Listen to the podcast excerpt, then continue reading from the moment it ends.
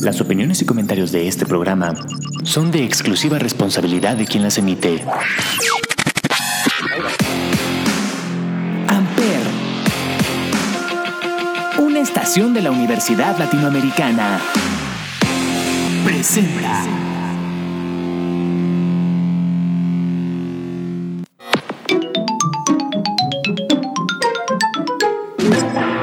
Welcome back, sir.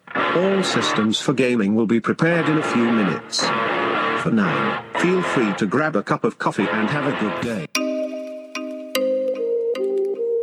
Hola, ¿qué tal? Muy buenos días, muy buenas tardes, muy buenas noches. Sean bienvenidos aquí a este nuevo nivel de Gamers House, el espacio de videojuegos de Ampere Radio. Mi nombre es Maucap y el día de hoy vamos a estar hablando sobre algunas sagas importantes o juegos importantes de los arcades. ¿Por qué? Pues porque el día de ayer, 20 de febrero, se celebró el aniversario de un juego muy importante en este género. Así que, sin más que mencionar, esto es Gamers House. Comenzamos.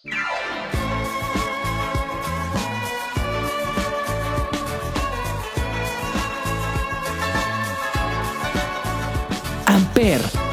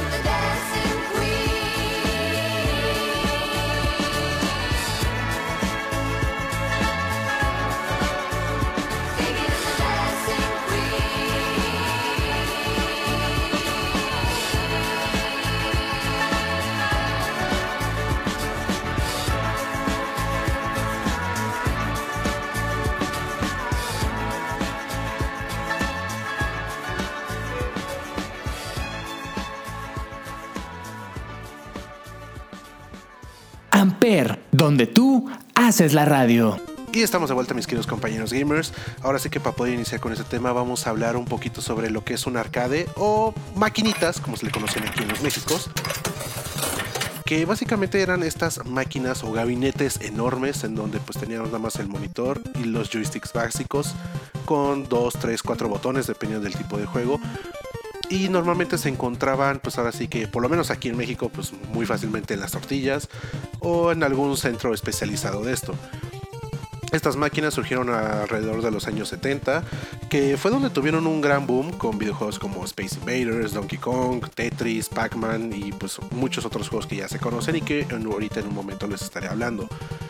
Y pues básicamente ahora sí que estas máquinas tuvieron ahora sí que una fama tanto buena como mala. ¿Por qué? Pues buena, pues porque al final de cuentas fue un boom que tuvieron y nos dieron varias horas de entretenimiento. Y mala porque pues sí muchas veces nos mandaban a comprar nada más algo y regresábamos sin cambio y dos o tres horas después. Entonces pues sí es aquí como que un, un pro y un contra de estas maquinitas. Pero que bueno, al final de cuentas no podemos negar que nos dieron grandes, grandes horas de diversión y grandes momentos en ellas. Buenos y malos, como siempre, es el mundo de los videojuegos, pero bueno, no pasa nada. Y bueno, ahora sí que ya que tuvimos esta ligera explicación de lo que son estas máquinas arcade, vamos a hablar de uno de los primeros juegos importantes de este de este tipo de videojuegos que va a ser el Space Invaders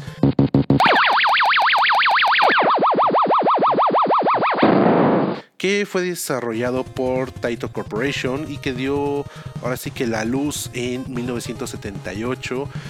Este mítico videojuego que pues aunque hoy en día puede ser algo muy fácil, muy simple y que carece de historia, en su momento fue un boom y una revolución al género de los videojuegos.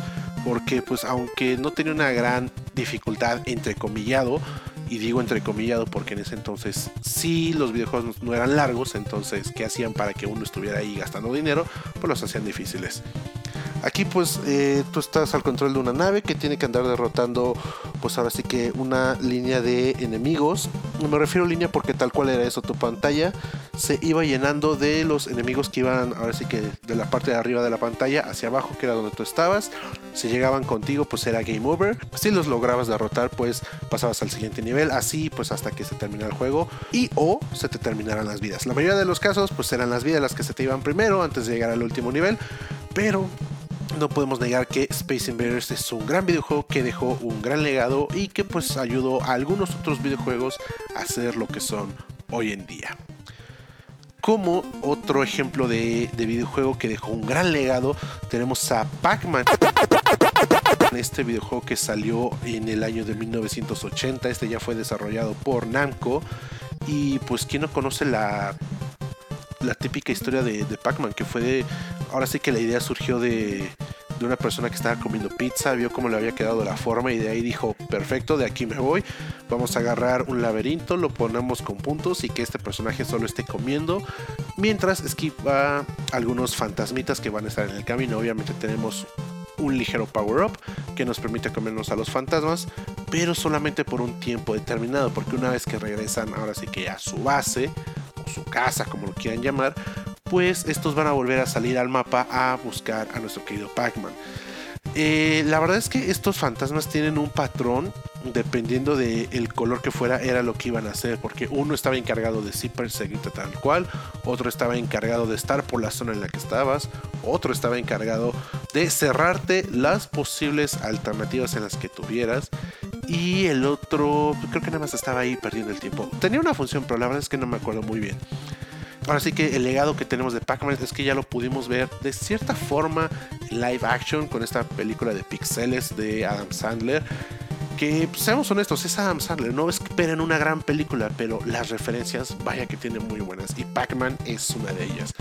Eh, ha tenido, pues ahora sí que con más adaptaciones, tiene su serie, tiene sus juegos, entonces no es un juego que se haya quedado ahí tanto en el olvido como Space Invaders, no digo que lo sea, pero que al final de cuentas tuvo más legado que otros videojuegos. Y hablando de legados, otro ejemplo que tenemos es Donkey Kong, este videojuego que salió en 1981, desarrollado por Nintendo. Y fue aquí donde conocimos los orígenes de nuestro querido Mario. porque si bien aquí en ese entonces no se llamaba Mario, era conocido como Jumpman, pues la trama pues ya la teníamos planteada, era un personaje que tenía que rescatar a su damisela en peligro que se llamaba Paul, Paulitina, si no mal recuerdo, y que este simio se la había robado, entonces pues teníamos que andar subiendo una serie de plataformas mientras esquivamos barriles y pues la ahora sí que la meta del juego era eso, nada más llegar del, de lo más bajo del, del juego a la parte superior para derrotar ahora sí que a Donkey Kong y avanzar. Y en el sentido del legado, pues creo que la historia se cuenta sola, es Mario, como se los mencioné, ahorita estamos esperando su película animada. Una fiel adaptación a lo que parece ser el material de origen, entonces sí estamos muy emocionados ahorita por ello. Y pues qué gran forma de dejar un legado en los videojuegos. Pero bueno, gente, yo digo que para no hacer tan pesado este, este episodio y justamente adaptarnos a la temática de los arcades, vamos a hacer aquí nuestra segunda pausa musical y regresamos con más ejemplos de este tipo de videojuegos. Esto es Gamers House, lo estás escuchando por Ampere Radio. Regresamos. Amper.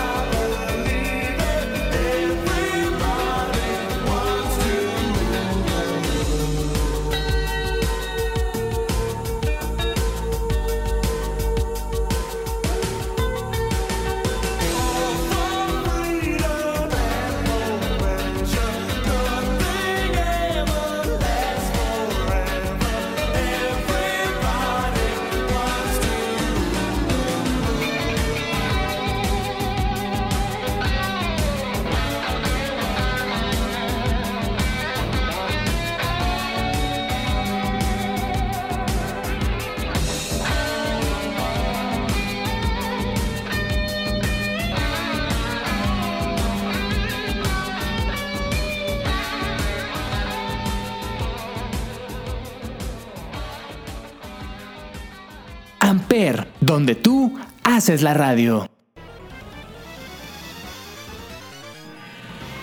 Y estamos de vuelta, mis queridos compañeros gamers, para poderle darle ahora sí que nuestra segunda parte a este episodio. Y para eso vamos a mencionar este videojuego que, como se los había dicho al inicio de este programa, está de aniversario porque el día de ayer, 20 de febrero, fue el aniversario de Contra.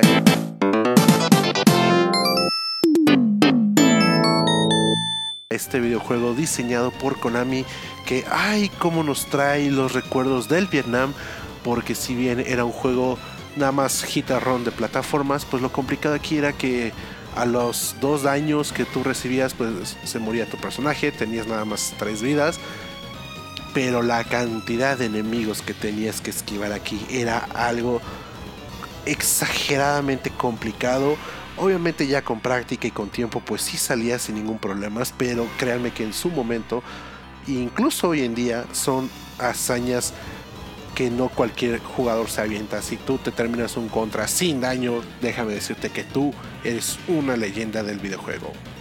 Un resumen así rápido de este videojuego es que pues eh, se basó pues ahora sí que en Space Invaders, eh, son alienígenas que están atacando la Tierra, pues tienes un soldado, un comando y pues tiene que pues, destruir a todos estos enemigos. Entonces, sí, como se los había dicho al inicio, Space Invaders inspiró a varios demás juegos en este género de arcades.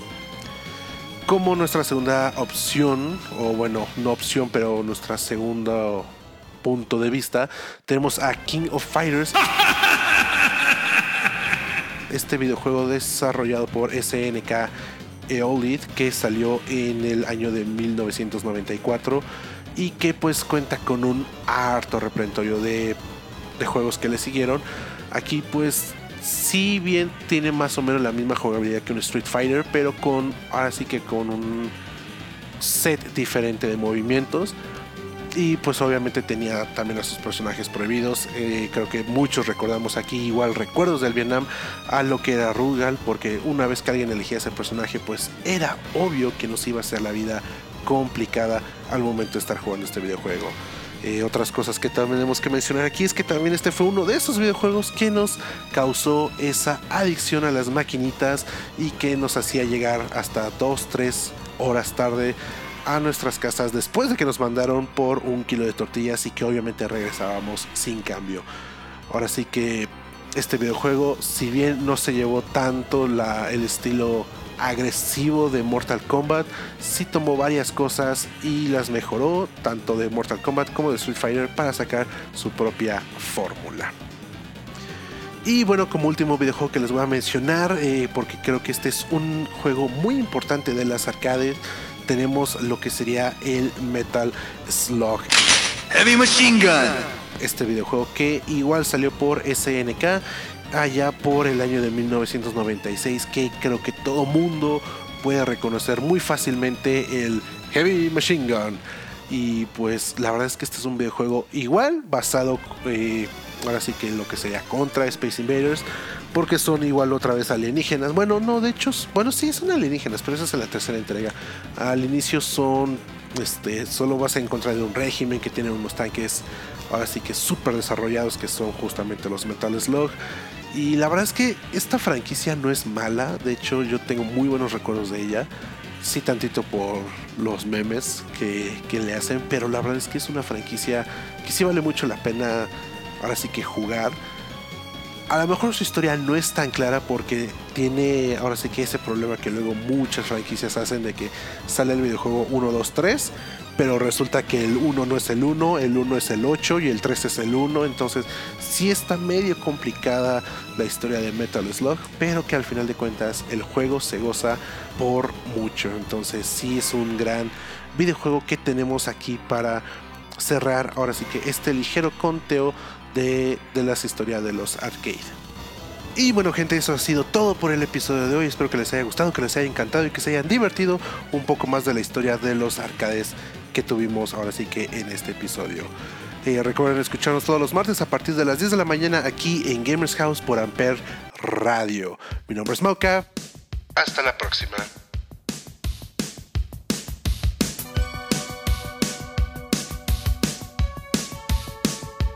Amper.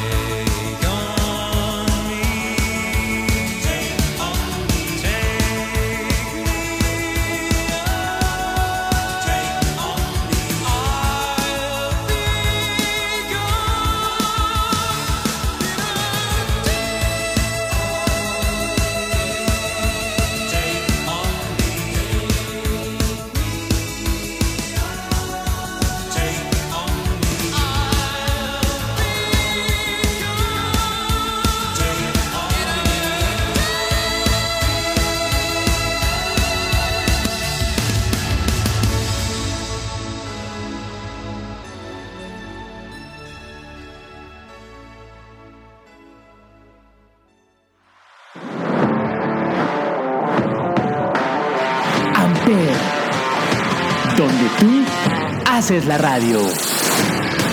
Presentó.